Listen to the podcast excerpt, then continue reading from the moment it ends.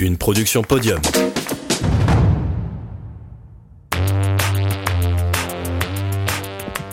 Salut à tous. Aujourd'hui, nous avons rendez-vous avec Gauthier Simounet, ancien guide handisport qui nous raconte son histoire avec son sport. Gauthier est double champion paralympique et responsable des guides handisport de l'équipe de France.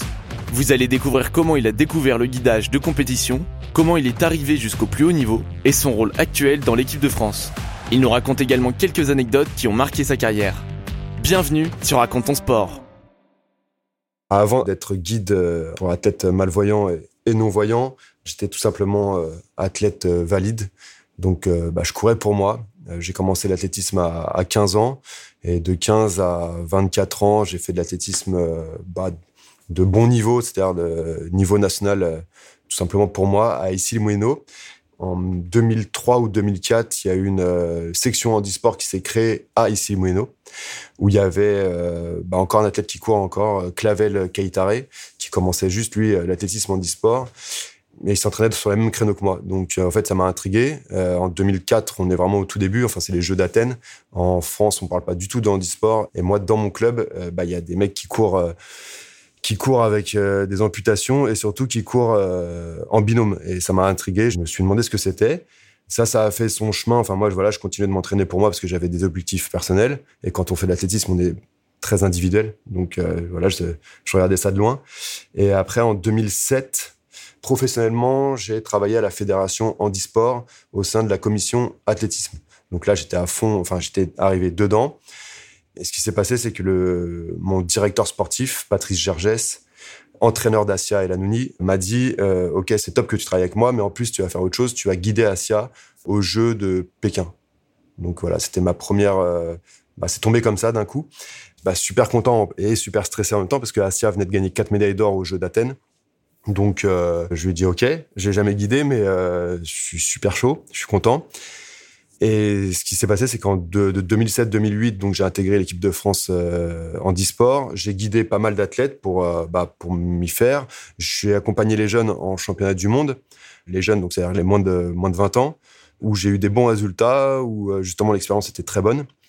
Et donc j'étais aguerri pour pouvoir guider Asia. Et bah, quatre mois avant les Jeux de Pékin, on a commencé à s'entraîner sérieusement ensemble je la fais courte hein, parce que ma, ma, carrière est assez longue, mais enfin voilà, ça c'est le début. Euh, bah, à Pékin, directement, on a fait euh, champion euh, paralympique, record du monde sur 200 mètres. Et donc là, je me suis dit, bah, c'était plutôt cool d'être guide en équipe de France. Et donc, euh, en revenant sur Paris euh, en septembre 2008, j'ai dit à Patrice que j'étais chaud pour, pour être guide à plein temps.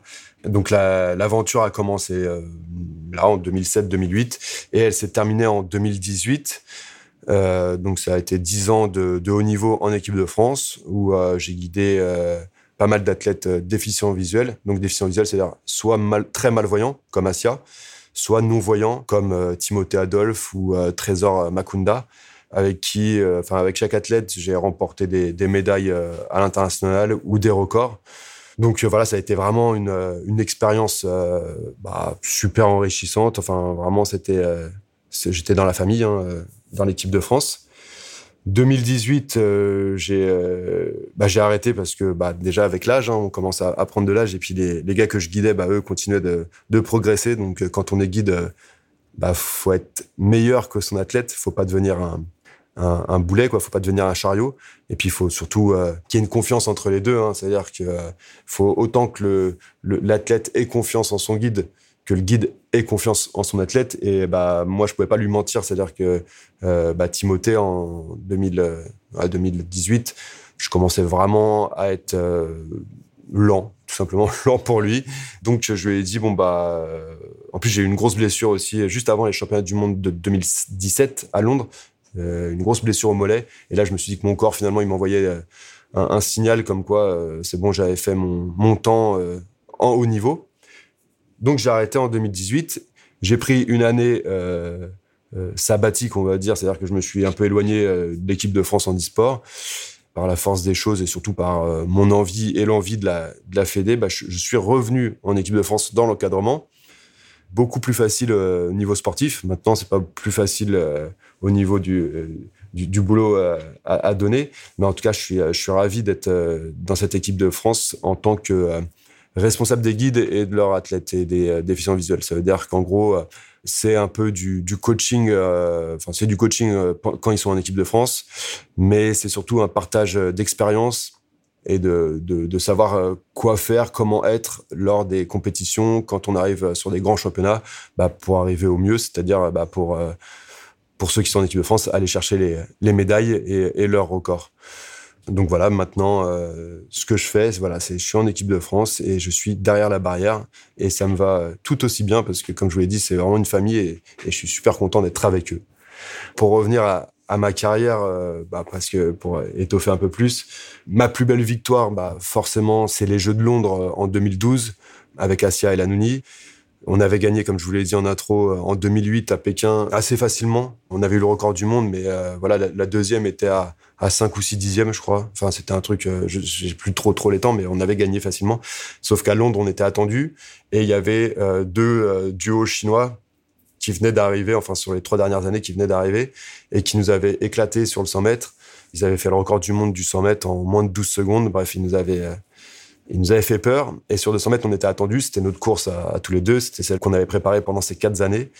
Le matin en série, on a au couloir 1, pour ceux qui connaissent, c'est compliqué. Bah, on a réussi à gagner la course et faire le record du monde à 9h du mat. Et euh, donc là, on était chaud. Et en, demi, et en finale, du coup, l'après-midi, euh, au couloir 5. Euh, enfin, vous pouvez voir la vidéo et, sur les réseaux, hein, mais bah, on a fait une course, ouais, bah, une magnifique course. Enfin, je pense que c'était notre course la plus aboutie où, où on rebat le record du monde et on met 5 dixièmes à notre record. Donc voilà, et on gagne. Et c'était la course la plus attendue et surtout la dernière course d'Asia qui, bah, après cette course, a fini avec 10 médailles en tout sur les Jeux. Enfin, 10 médailles pas sur les Jeux de Londres, hein, mais en tout dans sa carrière. Donc, donc voilà, elle pouvait arrêter sereinement et, et, et, passer le relais à, aux autres sportifs. Et donc euh, voilà, pour moi, ma plus belle victoire, c'est celle-ci. Après, j'en ai eu d'autres hein, qui étaient euh, aussi magnifiques en relais avec d'autres athlètes. Mais bon, voilà, celle-ci, c'est celle qui est et qui a le plus marqué. Et euh, justement, il y, a une anecdote marrante sur cette victoire, c'est que le, président de la République de l'époque, François Hollande, était venu spécialement alors je sais pas si c'était spécialement pour notre course. J'aime à le dire comme ça, je, me sens un peu plus, euh, c'est un peu plus cool pour moi. Mais euh, c'était un 6 septembre et il était, il s'était déplacé à Londres. Donc déjà rien qu'un président se déplace pour les les Jeux paralympiques, c'est plutôt cool. Bah, pour nous, c'est gratifiant, on va dire. Et donc, il avait vu notre victoire. Et, euh, et juste avant la cérémonie de, de, de, médaille, on nous demande de monter au salon présidentiel du, du stade pour le saluer. Donc, super, on le salue. Et, euh, et c'est là où euh, l'anecdote est, drôle, c'est qu'il dit à Asia, je vous, je vous, ai fait signe pendant votre tour d'honneur, mais vous m'avez pas vu. Et du coup, bah, elle lui dit, ouais, forcément, c'est, mon handicap. Donc, c'est pour ça. C'était pas possible de vous voir. Et ça, c'est resté parce que, bah, ça, ça passe dans les zappings, ça, enfin, voilà, parce que c'était filmé en plus. Et du coup, moi, je savais pas trop quoi dire parce que c'était drôle, mais en même temps, j'avais pas me foutre de la gueule du président, quoi. C'était, euh, voilà, mais en tout cas, c'est une bonne anecdote par rapport à la question qui revient souvent, comment devenir guide? Il n'y a pas un mode d'emploi, euh, enfin, il n'y a pas un mode d'emploi. On a, fait des cahiers euh, pour être, pour être un bon guide, on va dire. Mais comment devenir guide, c'est surtout déjà une démarche personnelle et une rencontre. Parce que si on n'a pas euh, l'athlète non-voyant, enfin l'athlète, la, la, personne non-voyante, parce que euh, je dis athlète, mais ça peut être à tout niveau, hein, ça peut être même à, à, un niveau juste pour faire de la marche, euh, on peut être guide de marche hein, parce que euh, y a beaucoup de personnes euh, déficientes visuelles qui, qui recherchent un accompagnateur à tout niveau hein, juste pour sortir dehors, être, être guidé parce qu'ils ont soit pas pas de chien ou avec la canne c'est pas forcément évident. Donc donc voilà. Maintenant pour devenir guide de compétition, faut trouver l'athlète non voyant dans son club ou dans sa région. donc s'informer auprès du comité régional handisport s'il y a aussi des clubs qui ont la labellisation handisport. Et peut-être que là, il y aura des, athlètes. Et après, comment devenir euh, un, bon guide, c'est surtout ça, parce qu'une fois qu'on a la personne avec soi, il euh, faut savoir que c'est pas juste un guide sportif, c'est aussi beaucoup d'humain et, euh, et de, confiance, comme je disais tout à l'heure, entre les personnes. C'est-à-dire qu'on n'est pas juste là sur la piste à faire des lignes droites et euh, après on s'en va, on lâche.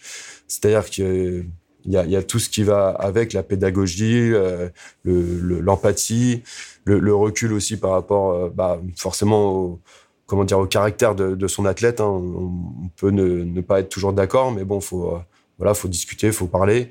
Et le but, c'est surtout de prendre du plaisir sur la piste. Donc, euh, faut surtout pas le faire pour l'argent, parce que l'argent en handisport, euh, bah, il y en a peu, on va dire. Hein. Bah, du coup, parce que c'est pas super médiatisé, parce qu'il n'y a pas énormément de partenaires qui se glissent dans, dans ce mouvement. Voilà, il faut vraiment pas le faire d'un point de vue pécunier, parce que sinon, euh, on sera vite déçu. Mais c'est surtout une expérience à vivre euh, humaine c'est ça le plus beau et moi c'est ce qui m'a fait durer hein. c'est qu'à chaque fois que j'allais en compétition euh, j'étais content de bah, déjà de courir hein, parce que ça c'est mon premier euh, c'est pourquoi je fais de l'athlétisme c'est courir. Et puis après c'était de faire progresser mon athlète et d'avoir une, une connivence avec lui une, euh, enfin voilà apprécier ce qu'on faisait à deux. Et c'est le plus important. Voilà donc tout ce qui se passe aussi en dehors de la piste c'est très important. Savoir gérer son athlète savoir le guider dans la vie de tous les jours voilà, c'est vraiment important Souvent, on me, pose la question est-ce qu'on peut vivre de son job de guide? Euh, Je dirais oui et non. C'est-à-dire que moi, j'ai eu la chance d'être, euh, enfin, de la chance non, mais par rapport aux victoires qu'on a eues, j'étais sur liste ministérielle de haut niveau. Et donc, j'ai pu être embauché à la RATP comme athlète de haut niveau et donc avoir un, mi-temps euh, annualisé. Donc, je choisissais les jours où je travaillais et les jours où, je devais les poser pour être en stage ou en compétition. Donc, ça me permettait vraiment d'être détaché à, à 50% du coup, mais dans ma tête à 100% pour le sport et pouvoir aussi faire autre chose que du sport. Ce qui est super important parce que psychologiquement, c'est important d'avoir quelque chose d'autre que le sport, puisque le sport, il suffit d'une grosse blessure ou, euh, ou d'un arrêt brutal, je sais pas, parce qu'on en a marre. Euh, bah, si on n'a rien après, ça peut être super compliqué. Donc, euh, donc voilà. C'est dur d'en vivre pour le moment. Maintenant, bah, grâce à, à tous ceux qui, euh, qui en parlent, comme vous, bah, peut-être qu'on va médiatiser un peu plus le, le handisport et euh, on sera au devant comme, euh, comme les sports valides. Merci à Gauthier d'avoir pris du temps pour répondre à nos questions. N'hésitez pas à aller le suivre sur les réseaux, le lien est dans la description. J'espère que cet épisode vous a plu, et si c'est le cas, je vous dis à dans deux semaines pour un nouveau podcast.